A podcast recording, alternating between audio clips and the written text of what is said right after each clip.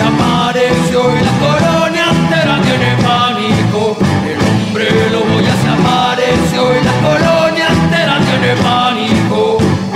Nadie va a creer, pero esto fue lo que pasó. Había si alguna vez un hombre que se enloqueció. Y comenzamos con el episodio 59 del CC Podcast y estamos Joe Burgis, Charlie, el caballero del cómic. Y la calaca Kruger. y pues como cada semana vamos a empezar saludando a todos nuestros amigos en Comentemos Cómics, ya saben, el mejor grupo de Facebook para hablar de cómics.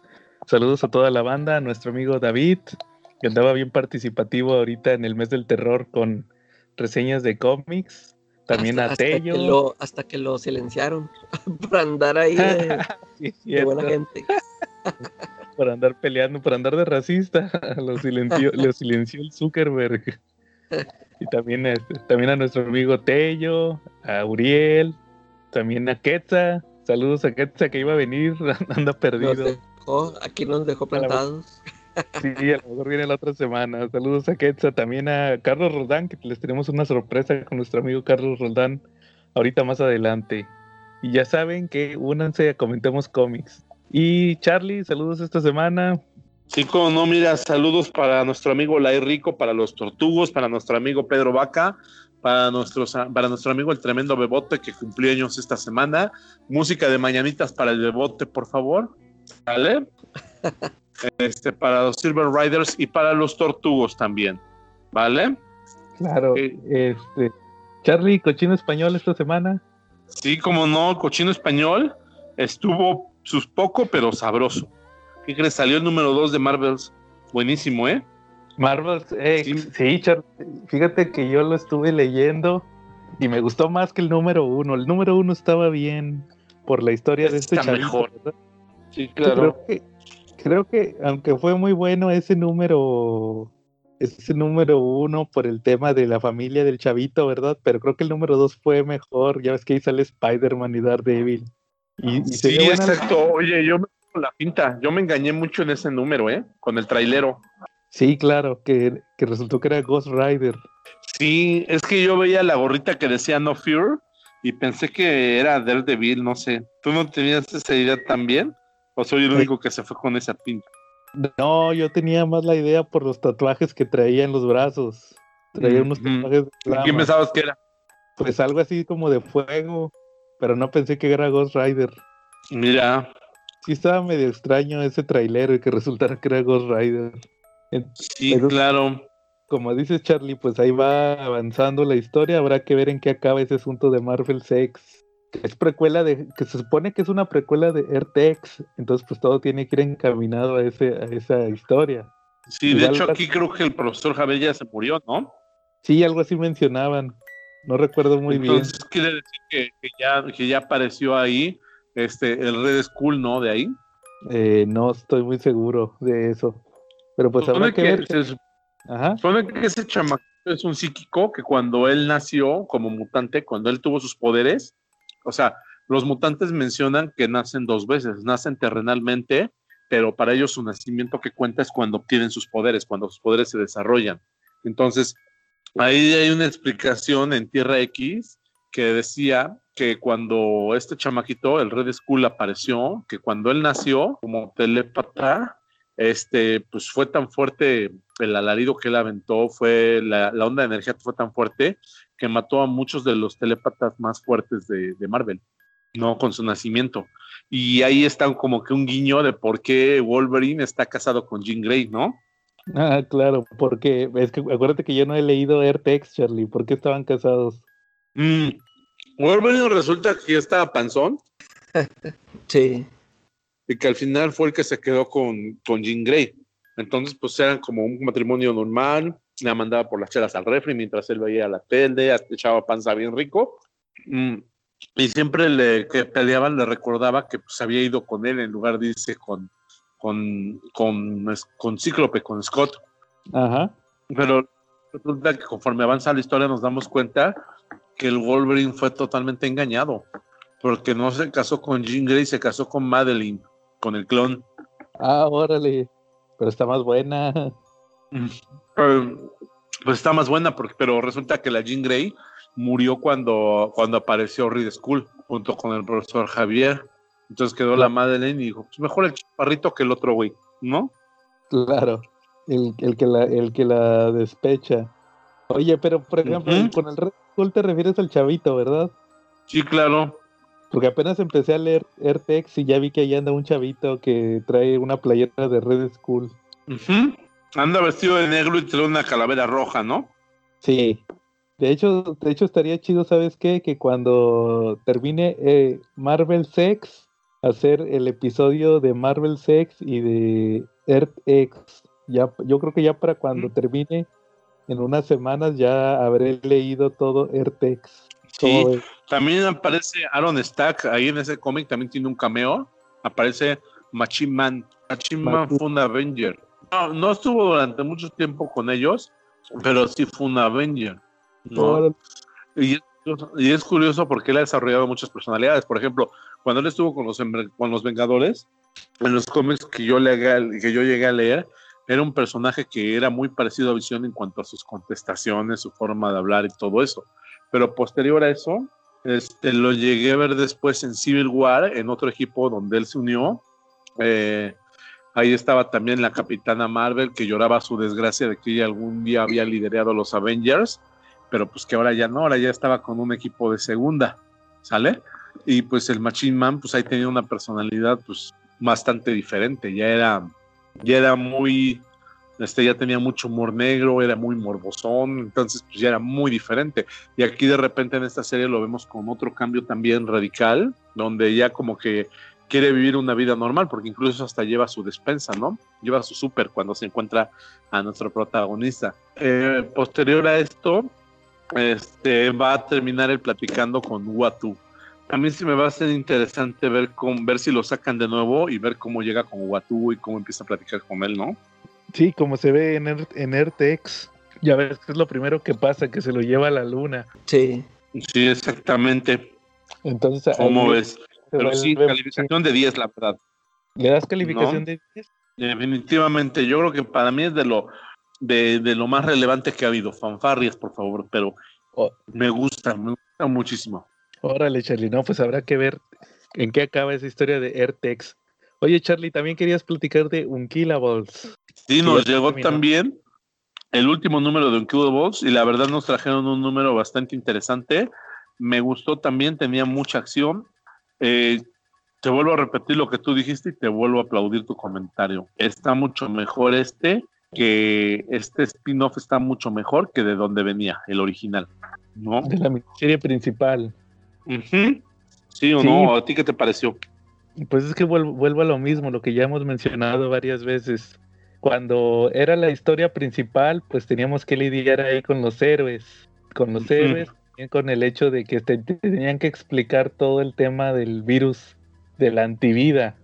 Y aquí no, aquí estás viendo a unos personajes que son moralmente cuestionables, que ellos no se preocupan por salvar zombies, ellos lo que quieren es sobrevivir. Y este, y, y aparte ya no te tienen que explicar nada, ya nada más es pura acción. Entonces creo que sí fue mejor esta miniserie que la miniserie principal de, perdón, de Deceased. ¿O cómo ves? Sí, exacto. CC Podcast especial Halloween. 1990. La Timburtomanía en la película Batman arrasaba con todo y Grant Morrison y Klaus Johnson nos traían esta joya, Batman gótico. La trama inicia como un clásico de novela negra. En ella vemos como los jefes de la mafia en Gotham son ultimados por Mr. Whisper, un misterioso personaje. Este misterioso personaje está ligado a la infancia de Bruce Wayne. Él era el director del orfanato y la escuela donde él creció y donde se educó. Bruce Wayne recuerda en lo particular que le daba mucho miedo a este personaje porque no tenía sombra, le aterraba cualquier contacto con él.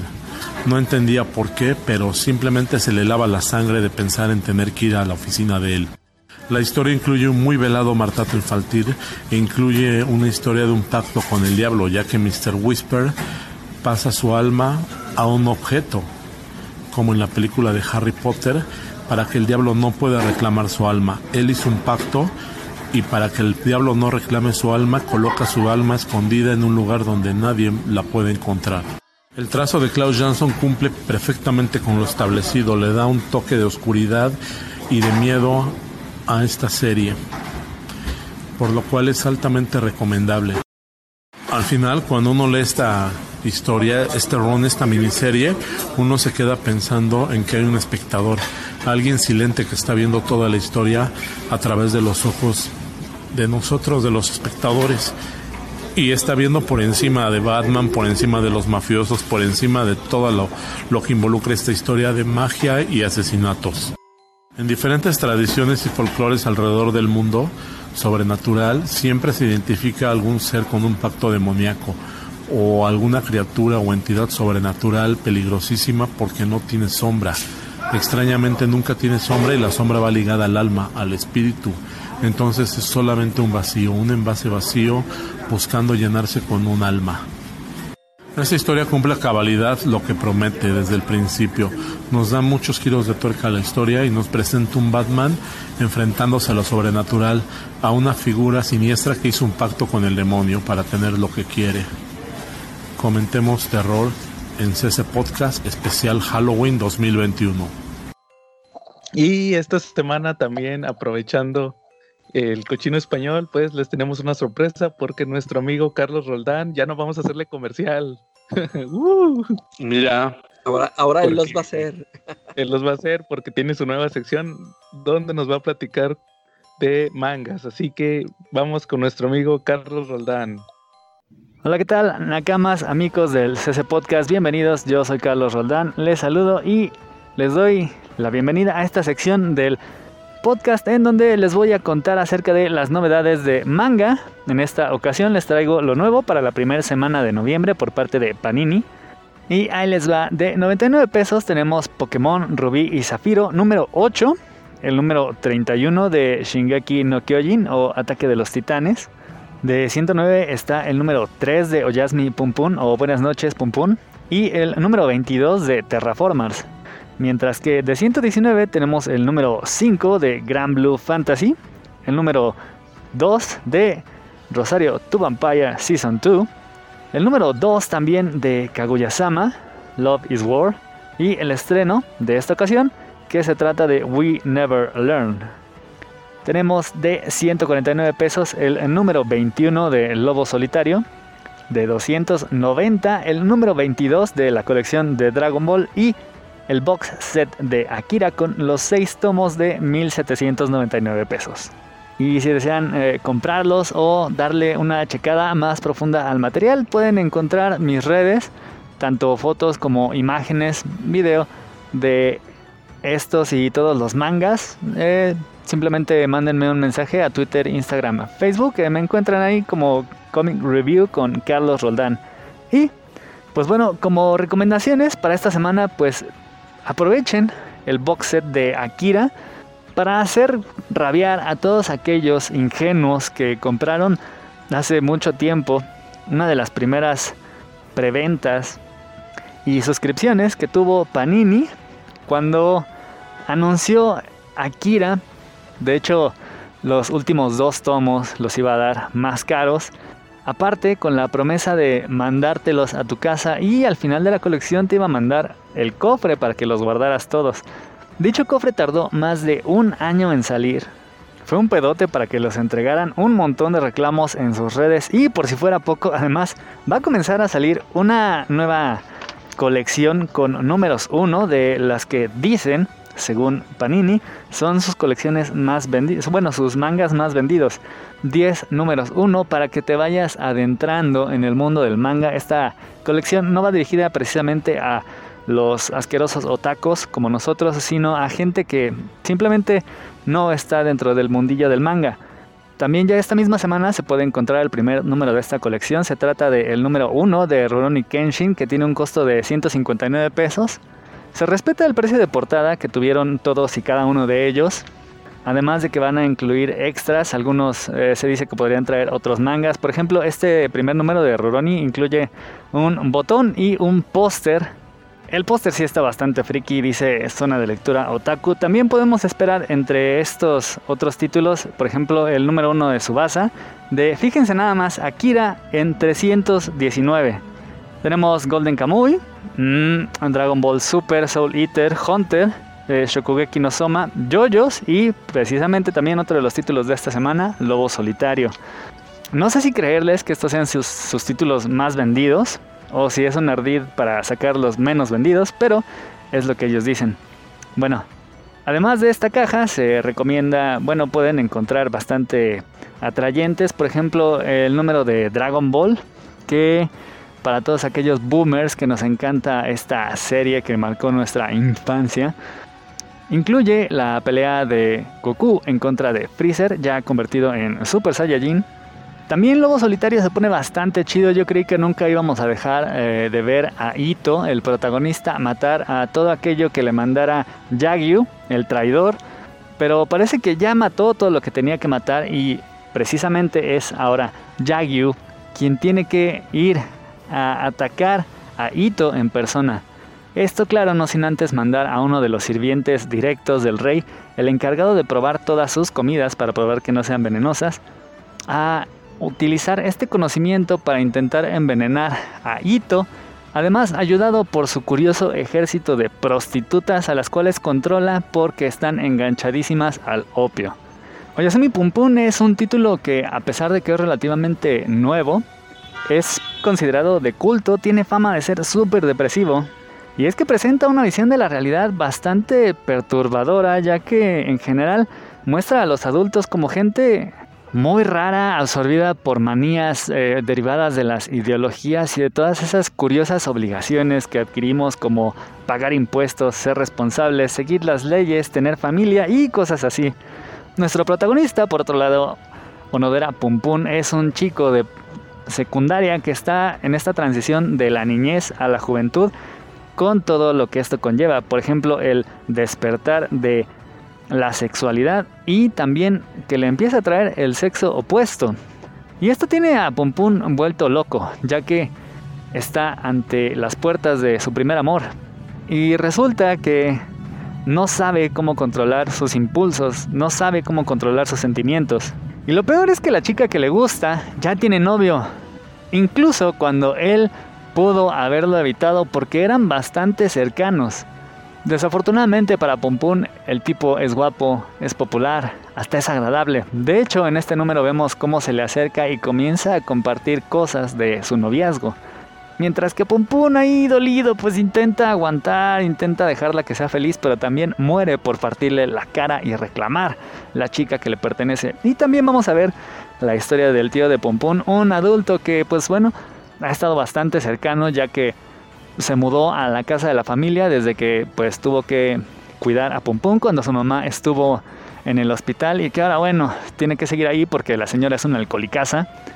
Y este también es otro de esos adultos que, aunque parece que la lleva mejor, también tiene sus traumas. Y en este número vamos a ver por qué, el porqué de esos traumas, cosas que él ha pasado, que ha hecho y que no lo tienen muy orgulloso. El manga de Ataque de los Titanes está bastante chido. Si nunca se han acercado y tienen la idea de que esto solo es acerca de peleas entre titanes, la verdad es que no. Tiene un trasfondo de desgracia político y social muy cabrón, en el cual, eh, bueno, en el pasado había dos razas en eterna disputa. Una de ellas, por supuesto, la raza que se puede transformar en titanes, que hasta ahora había sido la que dominaba, hasta que la otra raza logró desarrollar tecnología suficiente como para darle la vuelta al asunto. Y lo hizo de una manera bastante espectacular, ya que en cuanto pudo dominar a los titanes, tomó a toda la raza, los mandó a una isla, y dentro de esa isla todavía los encierra en tres capas de murallas que se convierten en una división social. Ahí además de todo, pues les arrebatan la historia del mundo, les dan un choro para que ellos crean que pues tienen que permanecer dentro de las murallas porque si no el mundo que está habitado por titanes simplemente no va a poder sobrevivir. Y a pesar de todo, ellos intentan perseverar, crean este equipo para cazarlos y por supuesto hay algunos miembros de esta raza que todavía saben la verdad y han pugnado para sacarla a la luz. Y finalmente, la venganza se ha gestado, ya que en manos de los Jagger, de quien es miembro Eren, han finalmente salido al mundo, tomado posición y ahora Eren, quien es, es el poseedor del poder del titán primigenio que puede controlar a los otros titanes, ha descongelado a los titanes que conformaban las murallas y comienza una marcha colosal. Cientos, quizá miles de titanes de 50 metros de altura marchan hacia el mundo para provocar la masacre más grande. Todo para que los familiares, sobre todo los amigos, la raza de Eren, pueda sobrevivir sin el odio, sin la discriminación, sin la guerra de la que han sido víctimas. Es un número bastante chido, bastante espectacular en el tanto en el sentido argumental como en el gráfico. Y aparte de esto, pues tenemos la super reacción de los amigos de Eren, quienes pues, están choqueados por la situación, pero aún así se ponen el uniforme y salen a salvar el mundo de este apocalipsis. Y además tenemos tres mangas escolares de comedia romántica en esta semana, nada más. Eh, uno de ellos, el de Rosario to Vampire, es de corte shonen, por lo que incluye peleas, muchísimo fan service. Está bastante entretenido.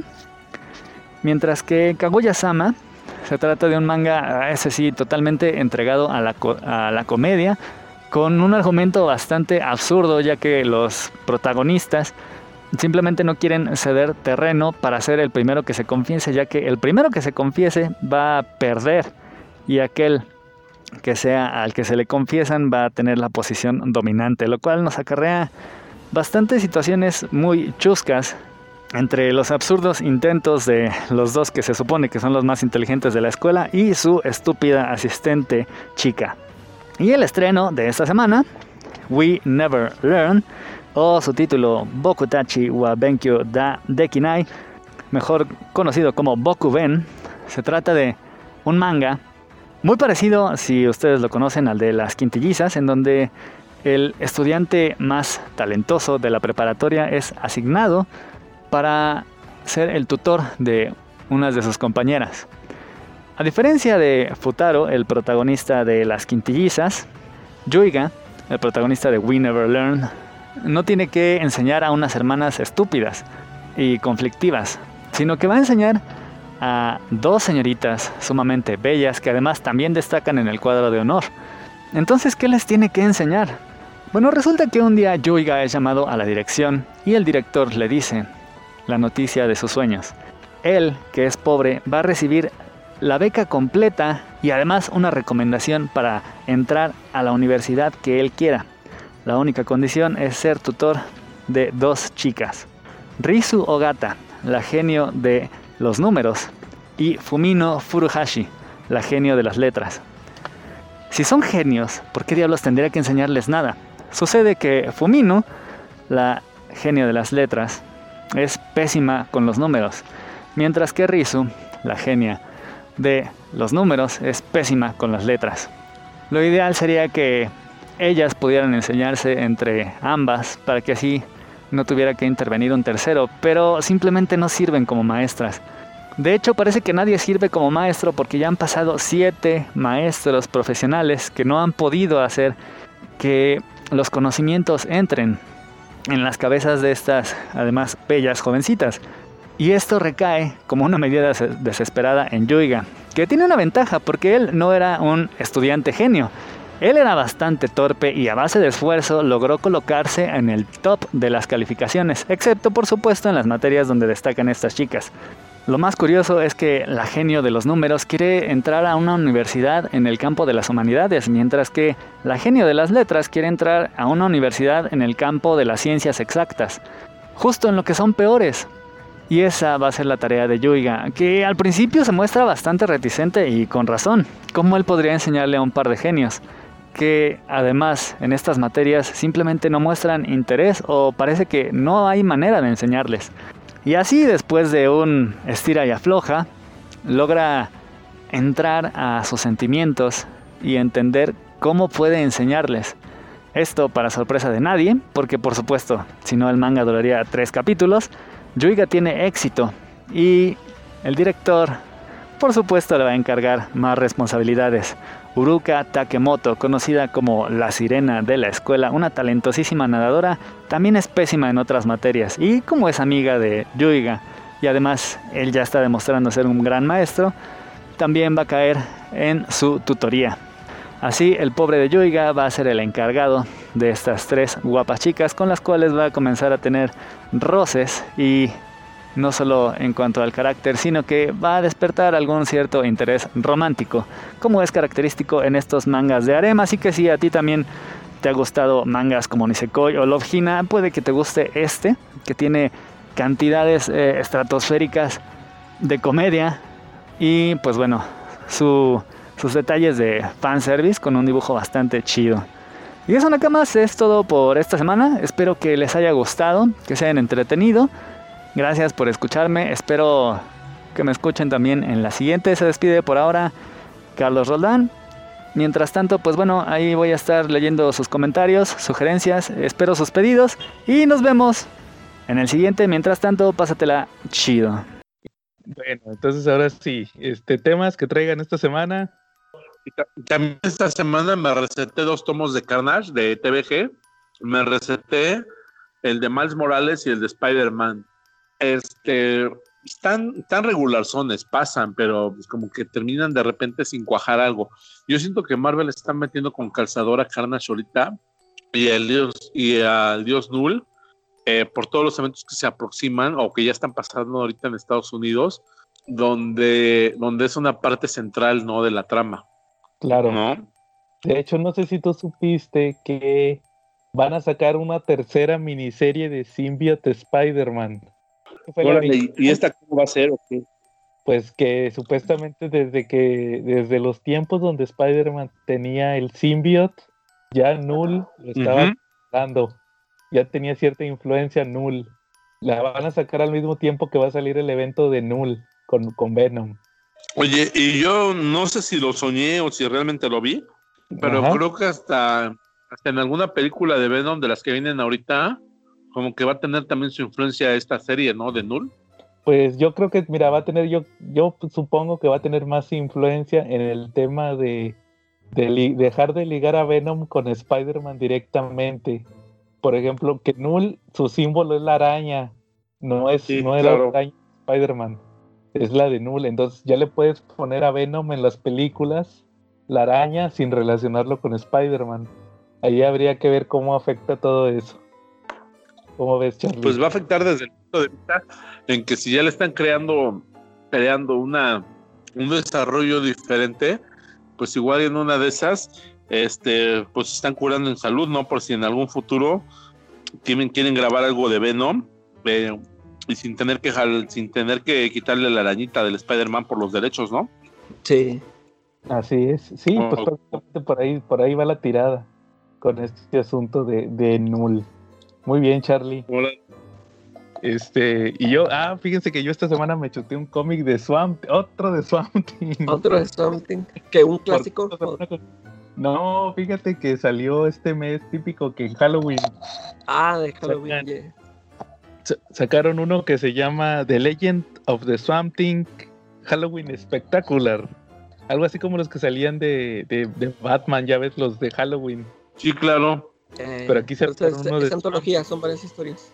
Sí, sí, ya se cuenta que son puros talentos nuevos. Y este, y Tinion, Tinion y su gato, el, el Ram. Eh, eh, no sé si tú sepas, ya ves que el Tinion es James Tinion cuarto. Se pone ahí el, el, el, 1 y la V de cuarto. De Ford también le dicen al vato. Y tiene, tiene su, su chalán, que es un hindú. No me acuerdo cómo se llama, pero se apellida Ram y el vato se pone una V, o sea, del el quinto. Pero le, ayuda que en los guiones. Este, pues haz cuenta que es como su aprendiz porque este Tinion estaba escribiendo Justice League Dark y, y, cuando se, como que cuando empezó Batman, el vato ya lo dejó a medias y, y le pasó a, a, su cuate, este el Ram, Ram Quinto, se aventó el, el, el- ahorita está haciendo, está terminando el Justice League Dark, pero haz de cuenta que sigue la misma historia que le dejó el Tinion, como que a lo mejor es su escritor fantasma. Oye, y, y- él se supone que era ayudante del Snyder, ¿verdad? Ándale, es lo que te iba a decir, así como empezó también este Tinion, fue ayudante de Snyder. Eh, era su- su-. Sí, así su, su chalancillo, va, y igual ahorita ya tiene su chalán, ya, ya subió, ya tiene su chalán.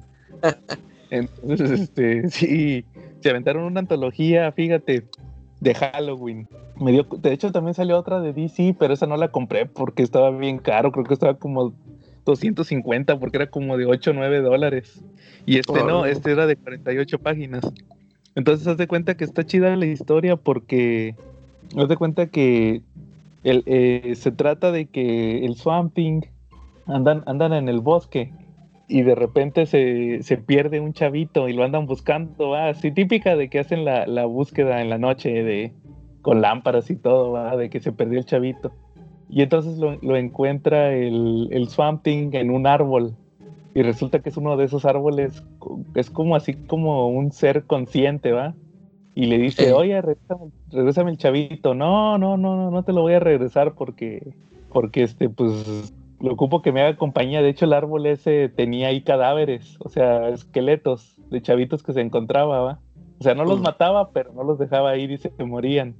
Entonces, se hace cuenta que le dice, no, dame chance, yo te hago compañía, va. No, pues haz de cuenta que ya lo va el Swamp Thing, agarra el chavito, lo deja y, y se lo se lo llevan. Ya lo encuentran los policías y todo, va. Y ya se va otra vez, regresa al Swamp Thing, va con el con el árbol, va, y le dice, "No, pues te voy a hacer vamos a platicar." Y le dice, "Oye, cuéntame historias de tu vida, va." Y le dice, "Bueno." Y de cuenta que esa fue la primera historia. Ya lo que sigue es ya empiezan otros autores que de hecho te digo, son puros nuevos, o sea, son puros, como que se lo dejan a los que van entrando, ¿va? Y, y- y empieza a platicar historias de, de varias experiencias que le pasaron a, a otras encarnaciones de Swamp Thing. Supuestamente siempre están como, como, como es una conciencia colectiva, o sea, siempre hay un sucesor. Y pues se cuenta que el primero que, le, el primero que le platica es que estuvo con los romanos. Que hace cuenta que los romanos querían invadir Inglaterra y, y llegó. Se cuenta que está el campamento del César romano y llega un, un chavo, ¿va? Y que fue el único, como típico como, como Hitler. ¿Te acuerdas de Hitler en la de Bastardos y Gloria? Que llega el vato Sí, exacto. Ah, sí. que llega el va, el único que sobrevivió. No, pues hace cuenta que ya le dice, no, lo- le platica, va, que fueron a invadir Inglaterra y se encontraron a, a uno que tenían ahí asignado como de gobernador de Inglaterra. Y el vato tenía su... El vato así como que les dice, no, pues yo sé que soy romano, va, pero déjenme les platico que los nativos, los, los, los británicos, fíjate que tienen su, su dios, va, y resulta que están en Stonehenge. Ahí en Stonehenge está ese pedo. Ah, No, pues se cuenta que el vato lo sacrifican ahí en chinga, va.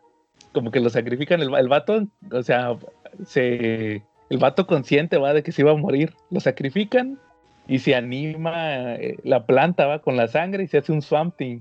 No, pues el vato mata a todos. El vato mata a todos y nomás deja el chavito que te dije, va, de que le dice, no invadan Britania, aquí no se metan. Y ya supuestamente ahí ya, ya no invadieron Inglaterra, va, los romanos. Y así, igual también te ponen uno de... e- Ese se cuenta que el de, los romanos, y luego te ponen uno de una chavita, es- ese es como que en Centroamérica, que una chavita, eh, eh, un cuate, haz cuenta que a la chavita se le muere la mamá, y a ella y a la hermana, la- a la hermana se la lleva un, un cuate de ahí, que le dice, no, que mira, que, que- vente conmigo y, te mantengo a ti y a tu hermanita. Y haz de cuenta que resulta que el vato era como un asesino acá serial o algo así. Y la chavita se da cuenta que ya la hermana, ya, ya la hermana nunca vuelve. Entonces el vato pues va a investigar, la chavita va a investigar más bien. Y piensa que el vato mató a la hermana, ¿va?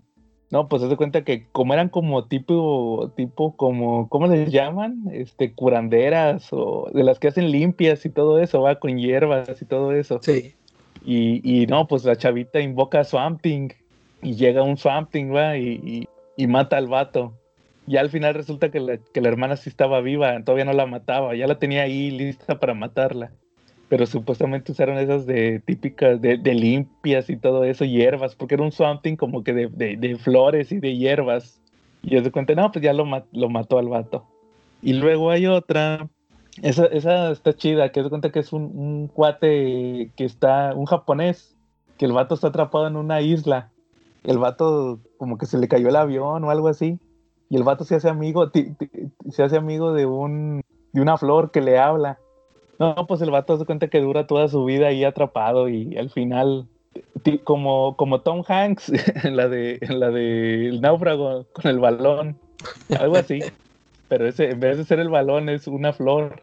Eh, No, y al final el vato y, y, y la florecilla esa le dice, no, mira que ya terminó la guerra y todo, va, el vato le da información. Y el cuate no, el cuate está ahí aferrado que tiene que proteger el, el fuerte, va. Y hace cuenta que, no, pues al final ya resulta que, que lo, el vato se muere de viejo, el vato duró un chorro de años, o sea, empezó siendo un chavito y se murió de viejo. Y al final resulta que su amiguito, la, la florecita, era Swamp Thing, era un Swamp Thing. órale. Ya el vato nunca lo hizo, nunca lo, nunca lo, al vato le decía, haz una balsa, salte de aquí, va, y el vato estaba aferrado. No, pues ya al final se muere el, el cuate. Y así ese tipo, ese tipo de historias. También hay una donde, esa la, la- de Tinion, haz de cuenta que es de un chavito, que se lo llevan, es un chavito español, que el vato era como típico, típico chavito que cree en la fantasía. Y se lo llevan los españoles a América a buscar el dorado, ¿va? Y van a dar una isla. Y, y no, pues ahí están con los, con los nativos, va. Y, y se empiezan a morir todos, va. No, pues al final resulta que, que la isla era, era el Swamp Thing, típico como, como Mogo. ¿Te acuerdas la historia de Eh. Mogo, esa de Alan Moore? Sí. Igual es Swamp Thing. O sea, ni, ni siquiera fue una idea original de, del Tinion, va. Se, se plagió al- a la historia de Mogo del, del Alan Moore. Eh, Y así te das cuenta que sí, hay, y, hay- y al final hay otra historia que tiene que ver con la primera, con la del Swamp Thing salvando al chavito, va, contándole las historias al, al árbol, va, pero esa, esa ya mejor es mejor esa no se las digo, porque ya las platiqué todas. pero sí está padre, está padre, sí, fíjate que ahora sí que no va para más, porque pues es un ejercicio de, de calar los escritores, va, pues nada más el, el Sí. Tinion y su chal, que son los que están ahí como supervisando, pero todos los demás pues son chavitos nuevos y de hecho así le hacen cu- curiosamente. Siempre que sacan algún título de eh, así de ese tipo, son puros. este, puros nuevos, siempre siempre le hacen así. Siempre van a ser igual cuando sacan de, de Navidad, de Año Nuevo, de San Valentín, ya ves que sacan de repente sus especiales. Sí. Y sí, siempre son así. Puro escritor nuevo. También me acuerdo que sacaron uno de Navidad de los villanos o algo así. Estuvo bien raro el año hace unos años. Siempre son. Pero digo, yo creo que son para calarlos, nada más, de dibujantes y escritores. Sí, a ver si Y se sí- encuentran alguien bueno.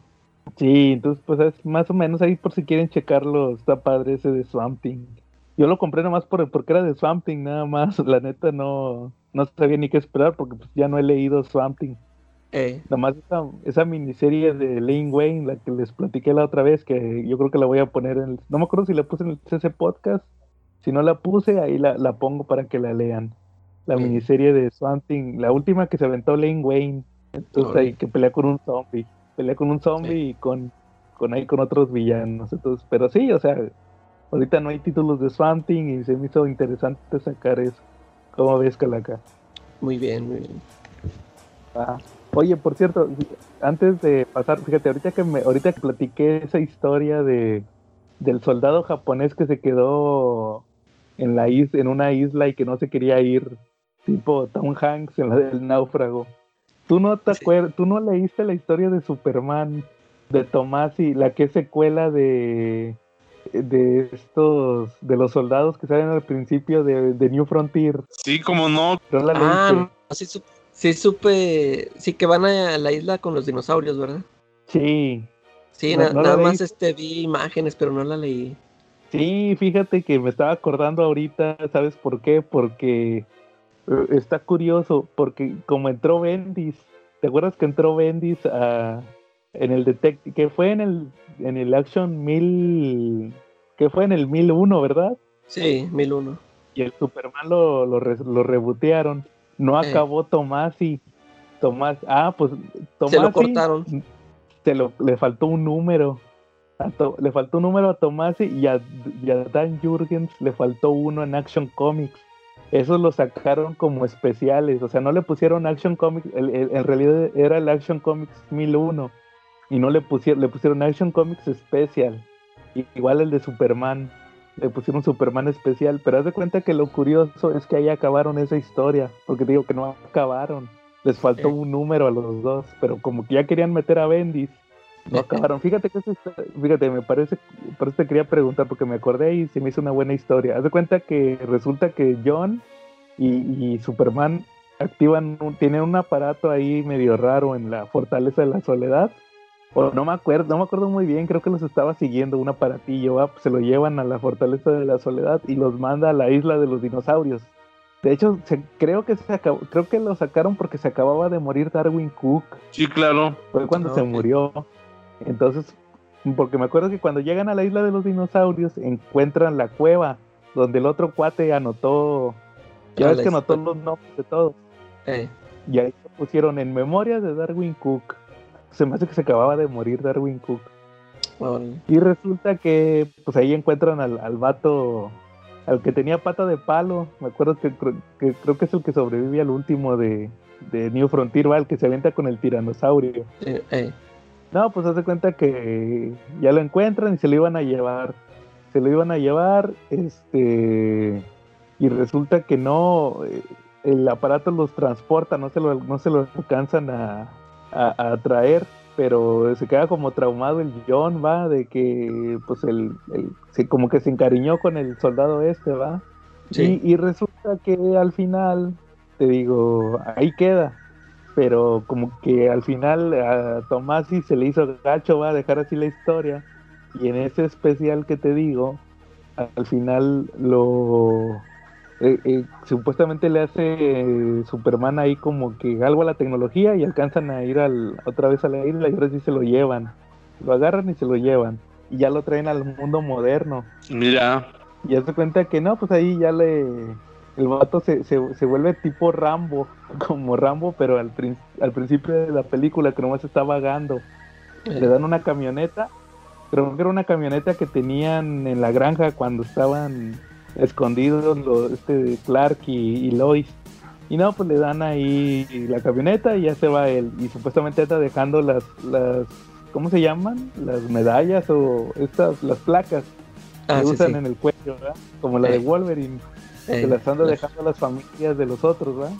Y ya supuestamente para que el cuate viva su, su vida normal, pero también me acordé de Tom Hanks, porque el vato ya no podía dormir en una cama, de tanto que durmió en la cueva, eh, sí. el piso. Y sí, o sea, al final ya regresó a su vida normal y que el vato iba a hacer su, su vida, ¿va? Y al final, no me acuerdo si le regala sus medallas a John, creo que sí, a John y ya, y se quedó, haz de cuenta, pero le acabó a Tomás y sí quiso darle final a eso. Pero, o sea, que esa, esa historia fue de- eh, las, la última que hizo para el, para el título este Tomás, ¿sí? Tomás y sí, sí, haz de cuenta, que él ya estaba acabando su, yo creo que ya le habían dicho al cuate, va, de que, oye, ¿sabes qué? Ya córtale porque ya viene Bendis y también a Jürgens, pero el cuate, como que a los, en los tiempos, le dijo, oye, ya, me- o sea, como que dijeron, oye, va a entrar tal mes, oye, pero me va a faltar un número. A él ya, ve- ya, y a, y a ya iba a empezar, o sea, como que a Jürgens le dijeron, no, es que queremos que Bendis empiece en el 1001. Y este, y este cuate pues le faltaba un número, entonces como que se lo pusieron así, Action Comics especial y, y, y Superman especial. Te digo que me acordé porque ahorita los vi porque yo los, yo los tengo todos en español. Y sí los sacaron. Yo sí pensaba que no los iban a sacar. Yo dije, no, hombre, estos güeyes van a acabar el. Van a acabar el y, y se les va a olvidar sacar el último. Y no, sí lo sacaron. Sí lo sacaron. De hecho, es donde acaba ya. El de Superman. Haz de cuenta que el de Superman lo, lo sacaron en el, en el título normal de Superman, que es donde termina ya lo de Tomasi, que se regresan a la ciudad porque vivían en la granja, ya se regresan a Metrópolis y, y le metieron ese número. Y, en el, y el de Action Comics sí lo publicaron aparte. Ya había acabado Action Comics. Ya iba a Ah. empezar Ben. Y ese sí lo sacaron como número especial de, de Jürgens. Y ahí los tengo, o sea, los estaba viendo porque me faltaba acomodarlos ahí donde tenía los otros números. Y sí, fíjate esa historia que fue secuela de, de New Frontier de los de Darwin Cook. Estuvo buena esa. Ahí sí lo puedes checar, luego te digo qué números son. Son como dos Órale. o tres números, o sea. De, de, de Tomasi son como dos. Y ya el, último, ese que te digo, el especial, que es uno nada más. Está padre. ¿verdad? Me acordé que inmediatamente cuando le dije este cuate está como, el de- como los de New Frontier, ahí los que se quedaron en la isla. ¿Eran que los perdedores? No, no eran esos Sí, los perdedores. eh, Ándale. Que luego ya los reinventaron en Vértigo, va, y sacaron la sí, película. eh, esa. serían ver- No, esos son los originales, los de la guerra. eh, Y muy bien. ¿Al- ¿Algún tema que traigas esta semana? Pasamos al Salaca. tema principal. Serie de recomendación. Fíjate, yo, yo quiero comentar nada más este una algo acorde al tema principal sobre una película. ¿Te acuerdas de la película esta de Martyrs? Ajá. Este, ya ves que te digo que yo cuando me la recomendaron en la en la hora muda, ahí habían mencionado que había una, una versión gringa, pero Ajá. que ellos e- ellos se quejaban de que no, que la hicieron que la suavizaron mucho que como que para los gringos, no sé, o sea, como que como que ellos no no, no aguantan así mucho. Y total, pues que no me quise quedar con la duda y, y la vi. y pues fíjate que sí, este, ha- haz de cuenta que empieza todo igualito. Todo, todo, todo igualito. Este, a, a mí yo cuando le estaba viendo dije, pues, ¿qué sería, qué les parecería que fue lo que los suavizaron? Porque empieza igual cuando la chava esta llega con la familia que los mata así, gachote. Haz de cuenta que aquí los mata igual. Yo pensé que desde ahí ya iban a, a cortar todas esas escenas. No, y total que sigue este todo, to- todo sigue igual hasta que yo me acuerdo que en la película de Martyrs, en la, en la que vimos, la chavita esta que, que decía que veía un, a una a, a otro a otro ser que al final terminó siendo ella misma. al- ella creo que se, se suicida, ¿no? Se, se mata ya para no estar este, sufriendo eso. Yo- sí, eso pero en la visión parecía que era la otra, ¿verdad? Sí, eh, sí, no, pero creo que sí se avienta de, por una ventana, ¿no? Como que para que ya terminar su, su sufrimiento. Sí, creo Y- que sí, no me acuerdo muy bien. Y aquí no, haz de cuenta que aquí este, ella sigue viva. Porque yo me acuerdo que sí que la, la chava esta, la que estaba, la que andaba mal, la, a la que habían secuestrado, se avienta, se, se, se mata y luego ya está se- la otra, la amiguilla, se queda sola y es cuando empieza a investigar ahí. Pero total que, ya ves que la chava descubre que, que sí tienen a una, a otra chava ahí encerrada en un, que sale toda pelona y que, que trae ahí como un, un casco ahí pegado ahí en la, en la Sí, cabeza. soldado y todo que no podía ver. Ándale, esa, o sea, ya ves, o sea, sí se ve así muy, muy gacho, ¿no? Como la, la tenían la chava esta. Y aquí en la gringa, haz de cuenta que no, no sale esa, haz de cuenta que encuentra a una niña normal, a una chavilla. Y, ahí fue cuando yo dije, ay, aquí ya empezaron, ¿no? Porque, te digo, a mí esa, el, el aspecto físico de la otra chava que salió en la otra película sí se me hacía así muy, eh, muy gacho, así como la, como la habían tratado. Y te digo, aquí sale nomás una chavilla. Y ya, y luego total que llega la, la señora esta que es la que la que mueve todo el, el, el desastre este de, de que los quieren hacer mártires. Y te digo, pues ahí, ahí tienen, en, yo me acuerdo que en la película, en la otra, nada más están torturando a la chava que quedó. ¿verdad? Ya es que la están, todos los días que le están ahí pegándole gachote y todo esto. Todo eso, eso la se ve, desollan. cuenta. Sí, este, a- a- aquí tienen a las dos vivas y nomás las tienen ahí encerradas, pero no les, no le hacen nada, o sea, no, eh, también eso me fijé que eso, eso se lo quitaron, o sea, en la otra película la están torturando así con puros golpes cada día y todo. Y aquí no, aquí no le hacen nada. Y, y también dejan fuera, este, bueno, aquí ha- haz de cuenta que salen con su gringada de que la chava, te digo que tienen a las dos este, atrapadas. Y la chava se, total que se escapa. Y la gringada de que empieza, que agarra una pistola y empieza a, a matar a todos. Y va a rescatar a, a la otra chava. Ya ves que al, al final de la otra se acaba en que le arrancan toda la piel, ¿no? Que está ahí ya toda sin Sí, la dejan desolla, desollada. Ajá. Y, y aquí tampoco sale eso, no sale nada de eso. Y ya nada más al, al final sí se mueren, o sea, sí. Te digo, mata a todos, mata a la señora, mata a todos. Y, pero no sé, creo que ella andaba herida también y al último se mueren las dos. Pero sí vi que le quitaron muchas muchas escenas que, que eran las, las impactantes de la, de la película original. Sí, sí, sí, sí la, sí la regaron, sí está así muy, muy cambiada. No, no, ¿Y el final no- es, no igual o. ¿El qué? el, el- el final final? Sí, que también este sí, sí logra, haz de cuenta que al final sí la terminan, sí logran que, que llegue a ese trance, pero no está así desollada y te digo, la, la, la otra, la amiguilla, sí empieza a matar así a todos, o sea, yo hasta pensé que al final se iban a salvar, que pero Ah, no, sí, sí, sí le cambiaron así gacho. No, pues eh, entonces fue una como adaptación acá de esos donde, donde gringan todo, ¿ah? Ah, entonces Sí, está muy buena esa película y francesa. Ándale, sí. No, no sé si como que lo hacen nomás para, como para que no digan que lo copiamos todo, que no sea una calca. Nomás para meterle cambios así, este, a, a fuerza. Va. Entonces esa es la antirecomendación, La la de. Mártir. Mártir, La la, versión gringa, ¿va? No, está bien, muy bien, Calaca. Oye, y también Charlie, que nos aquí nos preparó unas cápsulas de terror, ¿verdad, Charlie? Sí, exactamente. Vamos a, a- a pasar con tus cápsulas. CC Podcast de Terror.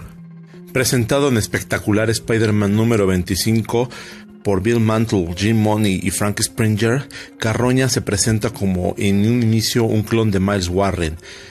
Pero más adelante vemos que no es un clon, es un virus que infecta a los portadores, convirtiéndolos en un no muerto que flota en el ambiente, repelido por la tierra y por el aire, simplemente flota.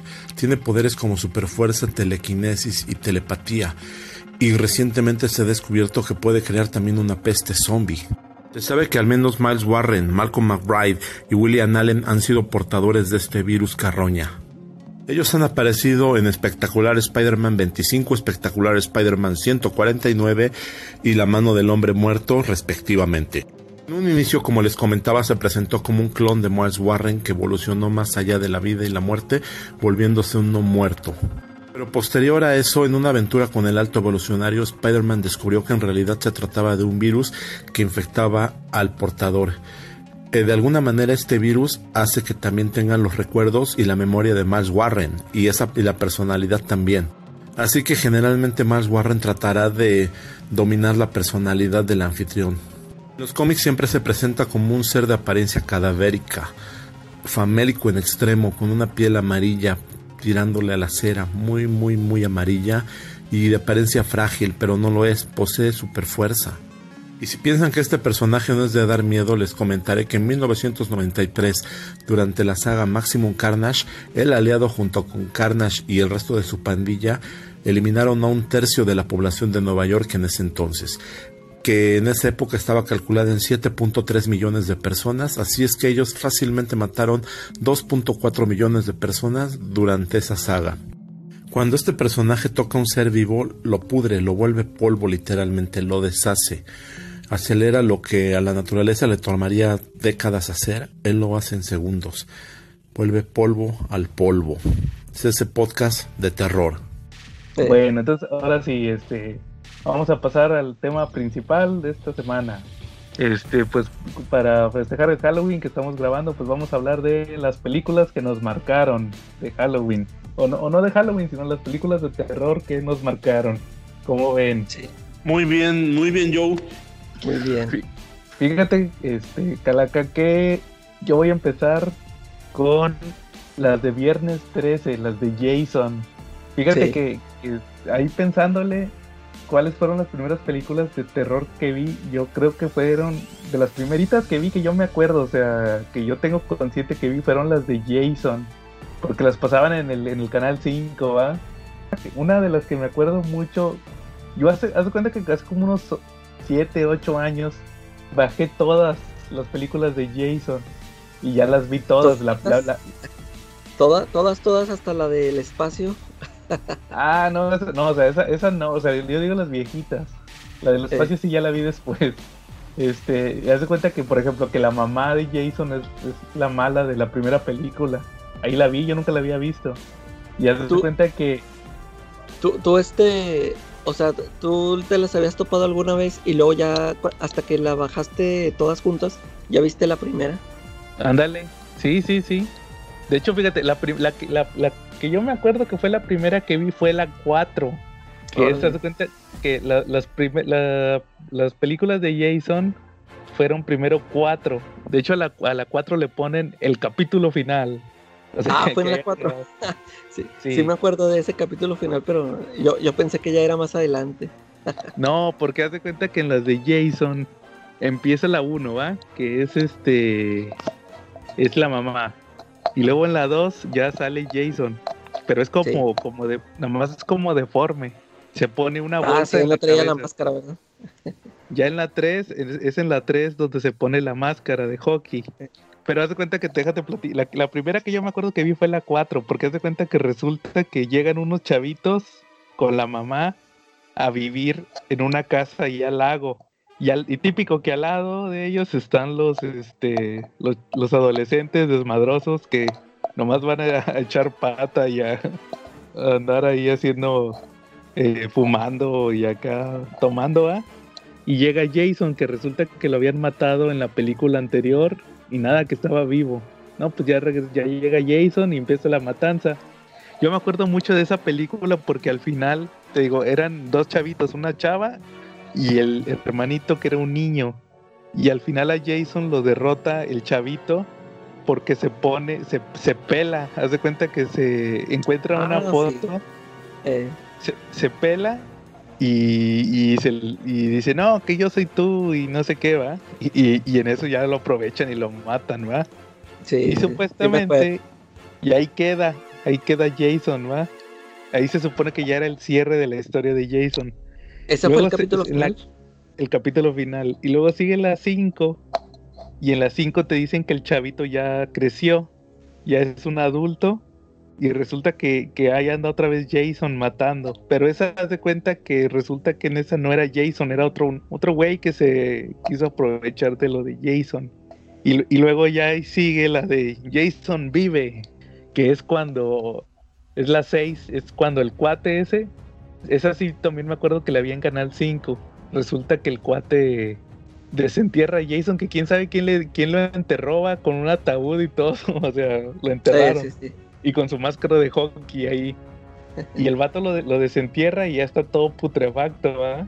Y el vato le clava un... El vato, ya ves que hacen las como barandales con, con así como con picos, ¿va? Le ponen como de adornos picos, Sí. como, com- como puntas así que parecen como lanzas, muchos barandales y protectores de ventanas, todo eso, ¿va? El cuate agarra uno, se lo clava en el corazón y en eso cae un rayo Un rayo. y, y revive este Jason como un zombie. Y ya es así el, el zombie putrefacto, ¿va? Ahí ya eso, porque el otro te digo era como un como retras, como retrasado mental o algo así. Deforme más bien, la, la- la palabra es deforme, pero acá ya es un zombie. Y, y otra, ya te cuenta que al final de esa película al vato lo dejan amarrado en el fondo del lago. Y ahí te va la otra que yo me acuerdo mucho que vi. La, la que- las que más me acuerdo que vi fue esa, la que te digo del capítulo final. Y la de cuando, la de la chavita de los poderes psíquicos, no sé si tú la viste. A ver, sí, creo que sí. Es una chavita que es de cuenta que resulta que de, de la nada te dicen que la chavita tiene poderes de telequinesis y ve el futuro y todo, tiene visiones. Tiene, además tiene, la chavita tiene habilidades psíquicas. Y resulta que la chavita mató al papá ahí en el lago Cristal en un accidente. Usando sus poderes, tiró esta como muelle, ya ves que ponen estos como puentes de, de madera Sí. para lo tiró y se murió el se murió el, el papá cuando era niña entonces ya la chavita regresa y como que quiere usar sus poderes para revivirla para revivir al papá perdón y resulta Ay. que Reviva a Jason. revive a Jason y, y- y empieza y al lado están unos otra vez al lado están unos chavitos este cogelones y los empieza a matar y ahí Fíjate que otra, otro dato curioso es que cuando yo las veía en Canal 5, pues te las ponen todas censuradas. Sí. Obviamente no salen las, no salen las chavas acá enseñando todo como en las de Jason. Pero ya cuando ves las versiones este, en, en- de película así que bajas el DVD o el Blu-ray, sí enseñaban todo en aquel entonces. Yo creo que también era uno de los atractivos, ¿va? Sí. De no, que vamos a ver a las chavas que salen en las de Jason, va, que siempre andan encueradas y todo eso, va. Y hace cuenta que no, pues la chavita al final pelea con Jason y le, le avienta le, avienta un sillón y todo. Así está medio chusco. Fíjate que está curiosa esa, pero sí, al final este ya la chavita es la que derrota a Jason. Ah, no, de hecho no, no, no, la- no, lo, de- no lo derrota Jason. Revive el papá, ahora sí. Y el papá Se es el que jala a Jason. El papá que estaba, ya- que estaba también en el fondo del, del lago, jala Jason para, para el fondo del lago también. Ah, sí, Y ahí sí, sí. quedó, ya no le dieron, ya no le dieron continuidad a, la- a eso del, de la chavita de los poderes, pero sí le dieron continuidad a lo del Jason Zombie. Eh, Y ya ves que luego pues ya salió la donde va a Nueva York y luego la de esa donde se lo jala Freddy. Y ya pues, Ah, sí, en el infierno se llamaba, creo, ¿no? Jason. Sí, Jason al infierno. Que esa era como que, que se, el cerebro de Jason se lo comían o algo así, era como un parásito. Ya estuvo muy fumada. Pero sí, o sea, esas, yo me acuerdo que fueron de las primeras que vi, fueron las de Jason. Este, Jason Burgess, siempre, más que Freddy, fíjate, porque yo también me gustan mucho las de Freddy Krueger y todas esas, pero yo creo que nunca las vi en la tele. Una que otra, a lo mejor vi la, una que otra en la tele, pero las de Jason sí, las vi desde que estaba chavito. Órale, fíjate que, que yo soy al revés. Yo como que tengo más este, presentes las de Freddy que las de Jason. Las de Jason. Órale. No, yo sí me acuerdo que vi esa, la del, la del chavito, esa que se rapa. Esa sí, esa ahorita que lo mencionaste, sí me acuerdo muy bien que sí la vi. Y creo que también la de la chavilla de los poderes. Y se me, se me hace que también nadie haber visto, no sé si la 2 o la 3, pero la 1 me tardé mucho en verla porque yo, yo me acuerdo que hasta que hasta que me dijeron eso de que no, que en la 1 que ni era Jason, era la mamá. Y yo ni me acordaba, dije, "Ah, pues yo siempre tenía entendido que pues era el Jason. Y, y sí, este, co- como que sí las de, como que se me quedaron más en la mente las de Freddy que las de Jason. Aunque sí, sí recuerdo todas esas que mencionaste, fíjate. Eh, toda esa, la de, la de Freddy. Ay, por ejemplo, esa de Freddy contra Jason a mí sí me gustó. Así se me hizo entretenida. Ah, eso está No se padre. Sí. Es más, esa ahí la tengo en DVD. Esa la compré. Órale. Eh, No, sí, a mí también me gusta la de Freddy contra Jason. Están padres. sí, Oye, pero fíjate que, que también aprovechando, ¿cómo, cómo le dan los giros cuando quieren como que reinventar la fórmula y no les jala y regresan a la- al, al status quo? Porque, por ejemplo, ahorita que te decía la de, de, de esa película donde no era Jason, que era otro Eh. cuate, Ah, que era otro. Fíjate, esa no Y me la acuerdo. Esa como que la vi. yo creo que tampoco la vi. Y, y luego ya sigue cuando lo reviven. O sea, lo tuvieron que revivir como zombie para justificar que regresara Jason.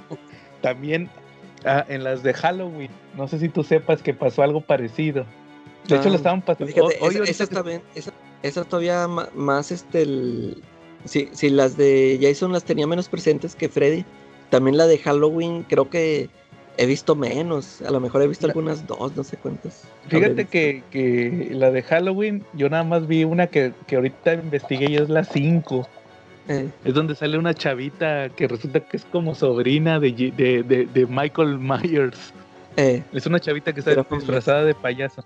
Y haz de cuenta que, no, pero lo, que- lo que me llama la atención es que yo investigando hace un par de años, haz de cuenta que en las primeras dos películas sale esta, la Jamie Lee Curtis, sí, que era la chavita que, la hermana de Jason, ahí en esas películas era la hermana. Y digo, de, de Michael de Myers. Michael, eh, Y, y resulta que luego la 3, que la estaban pasando, hoy ahorita que estamos grabando, la estaban pasando ahorita en un canal, la 3 de Halloween. eh, Y resulta que en esa película, este, es de otra cosa, es como de un asesino. Te lo justificaban, yo hace unos años supe que lo justificaban porque supuestamente Halloween querían que fuera una como franquicia de historias de terror. O sea que no, las primeras dos casualmente fueron las de, las de Michael Myers. Eh, pero como que, como que no querían estirarlo así tipo Jason. Y nada, pues sí lo, lo terminaron estirando, ¿va? Pero esa 3 es un asesino. De hecho, ahorita yo vi, un, vi- me sorprendí mucho porque hay una escena donde están unos un policía en un bar y le dice a otro a otro cuatre, oye, cámbiale de canal. Y cuando cambia de canal, pasan un comercial donde están anunciando la película de Halloween, la de Carpenter. Ahí sale la musiquita y todo, ¿va? Y sale el Mike Myers, el Michael Myers. Y yo, órale, no manches, este, o sea que en, el- que en la 3 es como otro universo, en el- o sea, en el, en, en el mundo de la, de la tercera, la 1 y la 2 son películas. eh, Y ya este, y como que no les jaló y otra vez la regresaron. De hecho la 4 es el regreso de Michael Myers. O sea, como que vieron, no, sabes que no jaló, regrésalo. Y, y, y ahorita que decías de Freddy, eh, regresando a tu tema de Freddy, no sé si tú te acuerdas que, la, que en la 2, ya ves que en la 1 sale la chavita, la Nancy, y, y sale el Johnny Depp y todo eso, ¿va? Y en la 2 es un chavito, no sé si se recuerdes, en la 2 es un chavito, que resulta que, que ya este Freddy ya no se le aparece en los sueños, ya no los mata en los sueños, sino de que, de que el chavito cuando se duerme, como que Freddy se posesiona de él, algo así, como que lo usa como de avatar. yo- ah, ok. Esa es De la ese no me acuerdo. Sí, de hecho la estaban pasando el otro día también aquí, como que esta semana pasaron muchas películas de terror y me tocó ver la 2 Eh, de, de, de viernes, no, es que es pesadilla en la calle del infierno. Y, y, y sí, como que le quisieron reinventar de que no, sabes que el chavito es como el avatar. El, el chavito Eh. Freddy, Freddy, en un punto de la película el chavito se convierte en Freddy. Órale. Pero haz de cuenta que como que no les jaló tampoco eso, de que no, sabes que regrésate a la fórmula, a la fórmula normal. Y ya el chavito ese nunca te lo vuelven a mencionar. Y ya en la 3 sale otra vez la Nancy, y ya que salen los, los, es la de los Dream Warriors. De los, eh, sí, mo. como que es eso, ¿va? De que querer otra vez, este, como que querer, este, ¿sabes qué? Vamos a variarle y ven que no jala y no, regrésate, regrésate a lo que estábamos haciendo. ándale, sí. Como ves? Sí, muy bien. Fíjate, a, mí- a mí cuando, cuando estaba chavillo, yo me acuerdo que hubo un tiempo en que me llamaron mucho las películas de terror, porque cuando, cuando, cuando mi papá compró una videocasetera, este, esas fueron de las primeras películas que trajo. Haz de cuenta que las que rentó, "No, las- vamos, estas son las primeras películas que vamos a ver aquí en la, en nuestra videocasetera. Y me acuerdo que la primera que llevó fue el Hellraiser. Buenísimo, ¿eh? Ah, Este, órale. Que de hecho ahorita pero están pasando Hellraiser. Ah, sí. Y fíjate Sí. que, pero la que, la que llevó esa vez fue la 2. Porque, haz de cuenta que yo, yo sí me acuerdo que, pues sí, esa fue de las películas que me marcaron porque me acuerdo que se me quedaron mucho estos personajes, los, ¿cómo se llaman? Cenobitas. Y, y pues yo me acuerdo, te digo, eso fue cuando yo estaba chavillo. Y durante mucho tiempo yo no las vi. Yo me acuerdo que cuando me agarré comprando DVDs, películas, este, esas de Hellraiser nu- nunca las encontré. Yo me acuerdo que siempre ahí me ponía a revisar y a ver si encontraba películas que había visto hace mucho. Y esas de Hellraiser nunca las encontré. Total que este hace poco ya es que creo, que sí les platiqué, ¿no? Que volví a ver la 1. Hace, hace poco la, la busqué aquí en línea y vi la 1 y este pero este esa película se me hizo, o sea, no se me hizo así tan chida porque como que casi no, pues, pues sí, casi no salen los cenobitas. Ya es que la historia gira ahí en, en torno de que el, el un tipo que compra el, el cubo este y se va al infierno y, y, y revive y, y- y no me acuerdo si es a su, a su novia que se le aparece y le dice que le ayude a, a traer cuerpos para, para que él se regenere.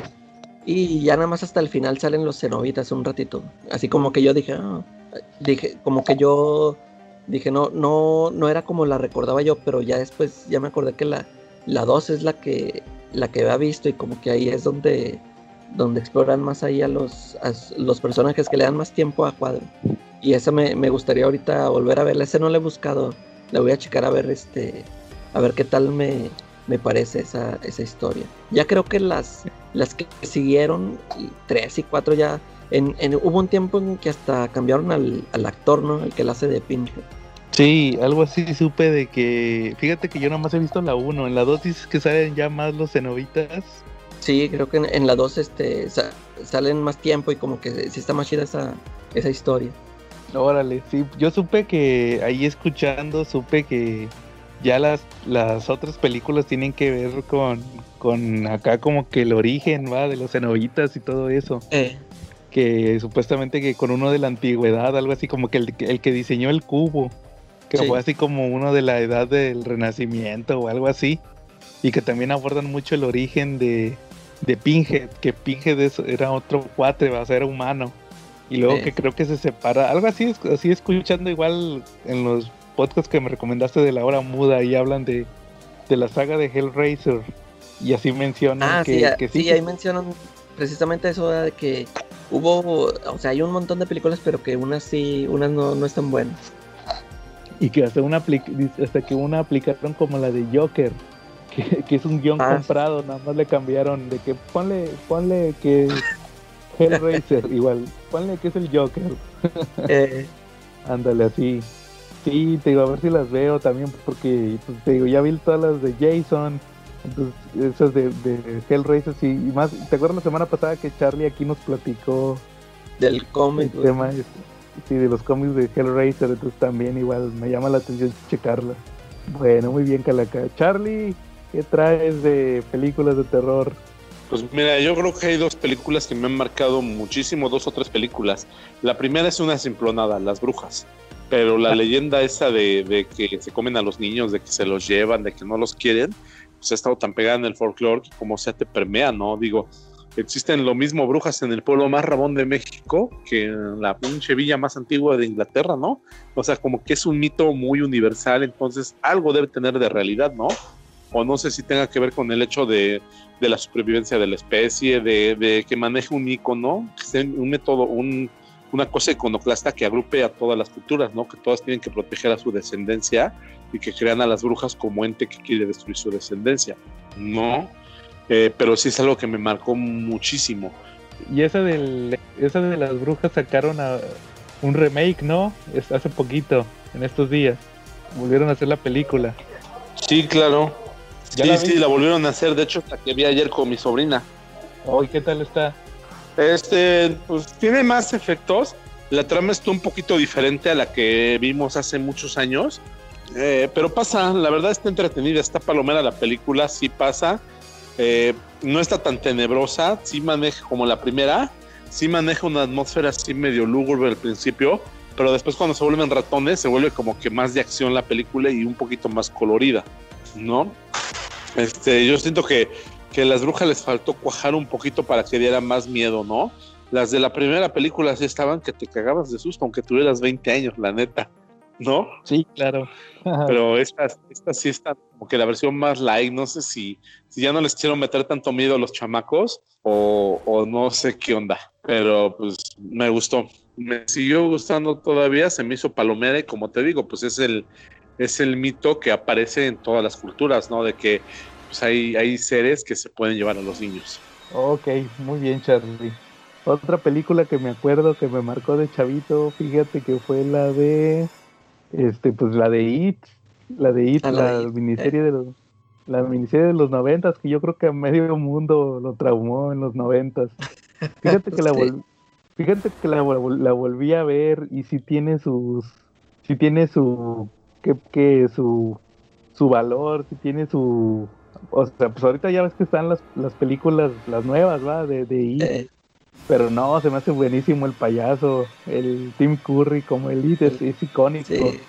Sí, yo O sea, sí me acuerdo también que todas las veces que la volví a ver, esa sí me acuerdo que la vi un montón de veces, pero sí me acuerdo que, sí, o sea, sí, sí me sigue, me sigue pareciendo buena, sí, sí, sí, está muy bien hecha.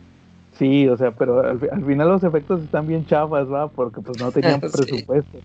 Pero este cuate no ocupaba efectos especiales, o sea, el cuate te da pinche miedo, güey. Que no tenga los pinches, ya porque se pone los colmillos y todo, ¿va? Eh, Aunque no tenga los colmillos, nomás con la pura actitud, el, el te espanta. Este. Pues yo me acuerdo que cuando supe cuando vi al actor sin maquillaje, o sea, yo ni sabía ni quién era. Hasta que lo vi en otra película. Es más, creo que lo vi primero en, en esta película, creo que en Congo. Ajá, sí sale ahí. Eh, Ándale, él sale ahí y me dijeron, ese es el que la hizo del payaso. Dije, ah, cariño, ¿a poco es él? Y ya, ya le ¿Sabes vi los ojos, dije, órale, sí es cierto.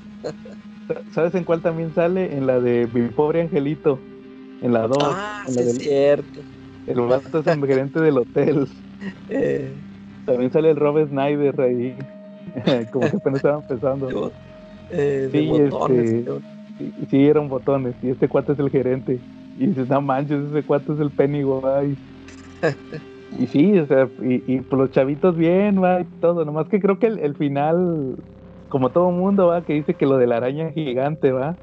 Sí, es pues sacó de onda, ¿verdad? Sí, Saca de de onda. que es, un- es una araña y es un animatrónico, va.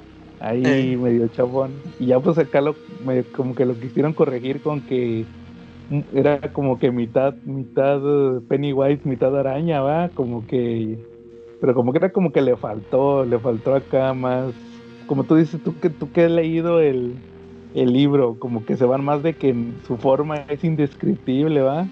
Sí. Que, que, por ejemplo, el otro año que tengamos nuestro especial de monstruos de tipo Cthulhu, tipo Lovecraft, este, pues es uno perfecto, el Pennywise, todos casi todo Sí, Stephen. King es tipo Lovecraft, entonces ahí igual para hacer la investigación con tiempo, ¿ah? Esos monstruos tipo Lovecraft. Sí, fíjate, yo creo que fue una de las, esa, esa y las de Jason fueron las primeras que vi de terror y sí me, sí me espantaron ahí más o menos. Entonces ahí está la de, la- yo creo que te digo, medio mundo espantó ese Pennywise, es icónico. sí. Muy bien. ¿Alguna otra que te traigan? Sí, fíjate, este, ot- otra que a mí me, me marcó de chavillo fue la de la mosca. Ah, es buenísima. Sí, y vas por los, más que, más que terror, sino como que los efectos, o sea, como yo estaba muy chavillo y, y yo me acuerdo que sí me, me impactaba esos, eh, no sé si te acuerdas que hay una escena cuando eh, ya, ya, ya hizo la teleportación, o sea, ya, ya, ya empieza a tener la transformación, pero que va a un lugar y que juega vencidas con un tipo que le rompe la, la canilla, así. Sí, no, no me acuerdo. La no te acuerdas. De cuenta que como que va a un bar, no sé, y, y alguien lo. Un tipo acá fuertote le. O sea, lo reta a que jueguen vencidas. Y pues este ya trae este. Ya la fuerza proporcional. Y, y le gana y le rompe la. Le rompe la. Sí, la canilla y se ve que le, sal- le sale el hueso. Y haz de cuenta que pues yo estaba chavillo, yo todo me lo creía. Digo, órale, o sea, todo así. Y, y ese ya cuando al final que se, que se empieza a convertir que ya ves que, que vomita y es como el ácido, ¿no? Que los, que los deshace. T- Todos, Sí. Todas esas cosas, todas esos, esas cosas sí me, me impactaban, eran las, este, esos momentos que yo, yo estaba así chavillo y más que, eh, más que un susto así que te saliera, sino que el ver todas esas cosas, ver este, eh, que deshacían cuerpos, no sé, o sea, vómito, to- todas esas cosas me, me impactaron. Y fíjate, yo me acuerdo que esa la vi, pues en sus momentos, esa es de los ochentas, ¿no? Este, Sí, y- 85, y- y ya no 84. la- sí, y ándale. eh, el- aquí te- eh, tenían cable ahí mi papá y ahí las vi. Y creo que ya no las he vuelto a ver desde entonces. Sí, te, te digo, todas esas me gustaría volver a verlas porque ya nada más tengo así este el, el recuerdo de cuando recuerdo. las vi. Y, sí, todo eso se me quedó, pero no, no tengo así muy presente la, la trama. O sea, que- no sé, pues ya nada más sabía que estaba experimentando con eso de la teletransportación, pero ya no me acuerdo bien cómo estaba todo el rollo. Pero sí me gustaría volver a verlas y sí me acuerdo que me impactaron todas esas escenas de, de la mosca. Fíjate, fíjate que ahorita que mencionas la de la mosca, ahí te va. Yo la vi apenas hace como unos, igual hace como unos seis, seis años. Nunca la había visto. ¿Por qué? Porque, porque me pasó lo mismo que te había platicado con la de Alien. Siempre veía, la, siempre que llegaba a mi casa se estaba acabando la 1 y empezaba la 2. La dos. sí, man. Entonces la que yo conozco, la que he visto más veces y que ahorita que, me, que dijiste la mosca me acordé que también esa, la de la mosca 2, la que es el hijo, es el ya hijo. bien, ya ni presupuesto tuvo, ¿ah? porque pues en la otra estaba el, la Gina Davis y Jeff Eh. Goldblum. No, pues se da cuenta que la 2 es que es el hijo, que resulta que, que lo encuentra otro cuate de una empresa ¿va? que trabajaba con el, con el Jeff Goldblum y resulta que lo tienen ahí, va, pero el chavito crece de volada. Igual como las moscas, va, crece rápido, en poco tiempo, ya es un adulto en, en friega. Lo tienen así como en un cuarto. Y luego se enamora de otra chava, no me acuerdo la verdad. Te digo, tengo un 15 años que no la he visto, más de 15 Sí. años. Que no sé qué era la chavita, era una chava, una mujer, no sé, no me acuerdo qué era de ahí. Y se enamoran y resulta que al final el chavo, pues, muta, ¿va? También se vuelve un monstruo, monstruo mosca al final. Pero resulta que a este cuate sí, le, sí lo limpian. A él sí le alcanzan a hacer el, el, según recuerdo, ¿verdad? No vaya a ser que me esté inventando un final. Según yo, sí, a él sí le limpian el. le hacen la transformación y se hace humano. Y le pasa el monstruo mosca a otro cuate. Al malo de la película. Y Ah, ya ahí Sí, ya puede vivir su vida, va. Ya tiene puro ADN humano. Pero sí, me acuerdo mucho de esa de la, mo- la Mosca 2. Eh, Que de hecho creo que me, que me acuerdo que empieza con el final de la 1. Yo nunca había visto la 1. Así la conocía por el final ese que te ponían al Por el- principio de la 2. eh. Sí, esa también la vi, me acuerdo mucho, mucho de esa película de la mosca. Bueno, muy bien. Charlie, otra que traigas. El exorcista. Ahorita que estábamos hablando de las brujas, este, pues aparece algo en común. ¿Qué tienen que ver las brujas con el exorcista? Pazuzu. ¿Cómo ves? Este, resulta que, que Pazuzu sí existe. Eso es lo que realmente da miedo de esa película.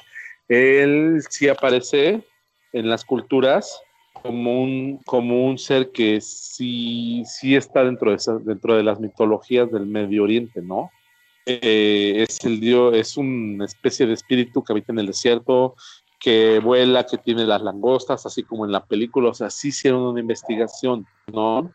Este, eh, lo que parece muy, muy extraño es que de repente no solo aparece como una entidad maligna, sino también aparece como una entidad benigna que cuida de otros demonios todavía más peligrosos a la, a la población de ahí, ¿no? O sea, de repente sí se puede, sí puede hacerle a alguien como a la chamaquita de la película, como a Linda Blair, pero también, este, pues, es la parte que da miedo, o sea, que hay, hay culturas que lo ven como una entidad benigna, que sí lo, que sí lo adoran.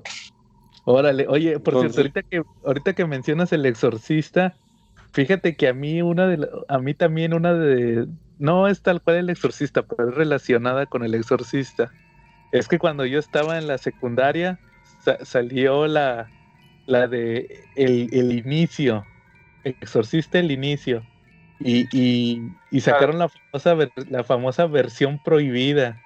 Y haz de cuenta que ¿Y qué tal? eh, Fíjate que la que la que me marcó fue la de la versión prohibida, porque te la vendían, te la vendían como que está curiosa la, historia. Haz de cuenta que grabaron primero la la película, haz de cuenta que grabaron una película de el precuela del Exorcista con el mismo actor. Es este y resulta que cuando terminan la película o iban a terminarla, cambian de director y el director les cambia el guion y vuelven a grabar todo otra vez. Entonces la, la- la versión oficial, vamos a llamarla oficial, la, la, la- grabaron como Exorcista el inicio. Y, y la otra, la que, la que grabaron después o antes, no recuerdo cuál fue primero, la, la, la- Dominio, la- ¿no? Dominion la vendían como la versión prohibida. ¿A ti cuál te gusta más, Charlie? ¿La normal o la del el inicio o la de Dominion? ¿Cuál se te hace mejor? Dominion, yo creo que Dominion de repente sí tiene escenas que da más miedo. Sí, porque fíjate, yo vi primero Dominion y se me hizo bien interesante ese tema de que combate tal cual a Pazuzu en su forma demoníaca, que posee a un chavito, me parece, ¿verdad? A un chavito que era como que, que se vuelve así como, como demonio. Y en la de en la versión normal, la del exorcista al comienzo, es otra chava poseída que le ponen el maquillaje de Linda Blair. Ahí sí dije, órale, qué chava, una, una chava, otra Linda Blair, ¿verdad? O sea, maquillada igual. Pero lo que Qué novedoso, ¿no? Sí, claro, acá como que le quisieron cambiar, ¿verdad? Y como que te das cuenta que existe la enemistad. ¿Por qué existe la enemistad entre el padre Merrin y, y, y Pazuzu, verdad? Sí, claro. Esa, esa de Dominion se me hace más mejor cómo, cómo manejan lo de que perdió la fe y luego la recupera. Porque, porque él, él tuvo que señalar, a, él, el padre Merrin estuvo en una iglesia en Polonia que tuvo, los nazis lo hicieron que señalara a uno, a un, a, a, un aldeano que les había hecho maldades ahí a los nazis. Y este, y creo que en la versión de normal no, no te menciona nada de eso. Se tiene más trasfondo el por qué perdió la fe y la recupera ahí este, el padre Merrin, ¿verdad? Está más chida. A mí me gustó sí. más esa versión prohibida, la de Dominion. Este, se me hace mejor película. ¿Cómo ves? Pues sí, la verdad sí da un poquito más de miedo, está, está más tenebrosa que la, que la normal, ¿no? Que la, que la verdad, que la que verdaderamente sí es parte del canon, ¿no? Sí, claro. Y de hecho, fíjate, ahí tengo una curiosidad. En la, en la versión normal hay una parte donde se mete a una iglesia, se mete a la iglesia esa que estaba en África, que estaba enterrada. Sí. Y, y ahí sí. en un muro tienen una pintura de Pazuzu. Y esa pintura es tal cual como aparece Pazuzu en la otra película, cuando posee al chavito. Así es como aparece tal cual. O sea, se, nota que, que todas las ideas de ambas películas estaban en la misma producción, pero fueron descartando ideas, grabando escenas, borrándolas. Y este, y al final, pues les dio para grabar dos películas, ¿verdad?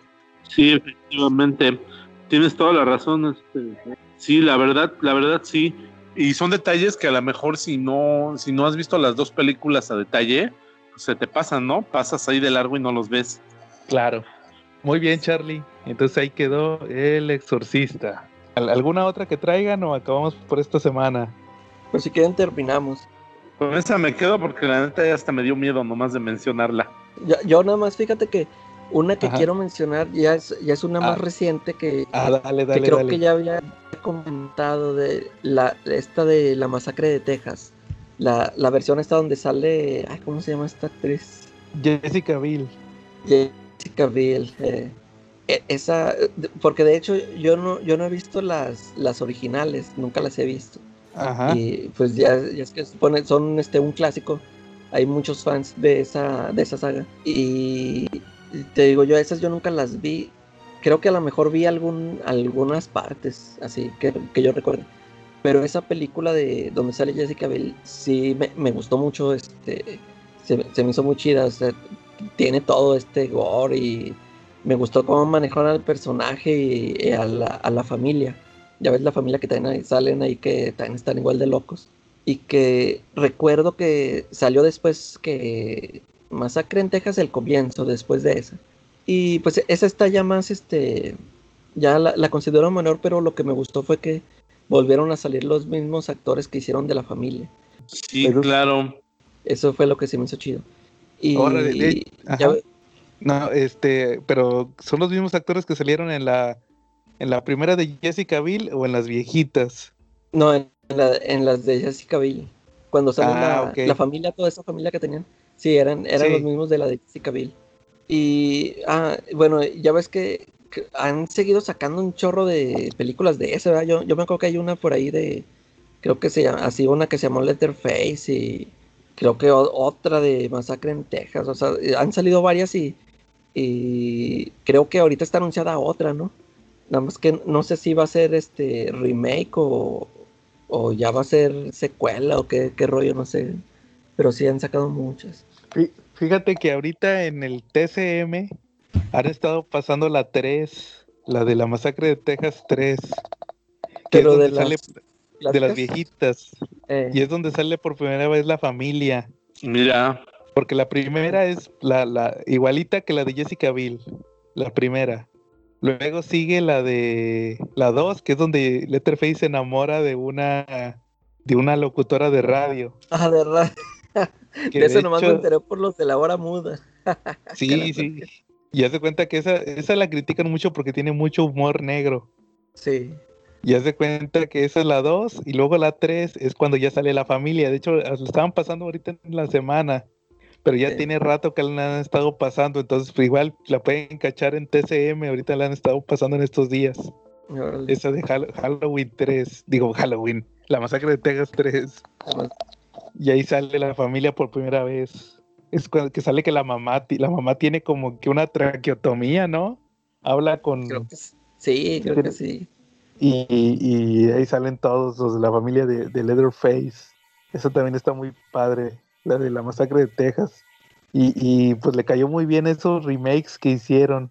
de- Sí, te- te digo, yo, yo por lo menos rescato esos dos, esos dos, el de Jessica Biel y el que le siguió, que creo que le pusieron así, el Masacre en Texas, el, el inicio, algo así. Ajá. Este, que pues ahí cuenta como un origen del Leatherface. Está, sí está más o menos, te digo. Este, esas, esas sí las, las rescato, pero te digo que yo vi que después sacaron más y más y más. Creo que hasta hay una Masacre en Texas 3D, algo así, creo. Ándale, sí. Sí, va.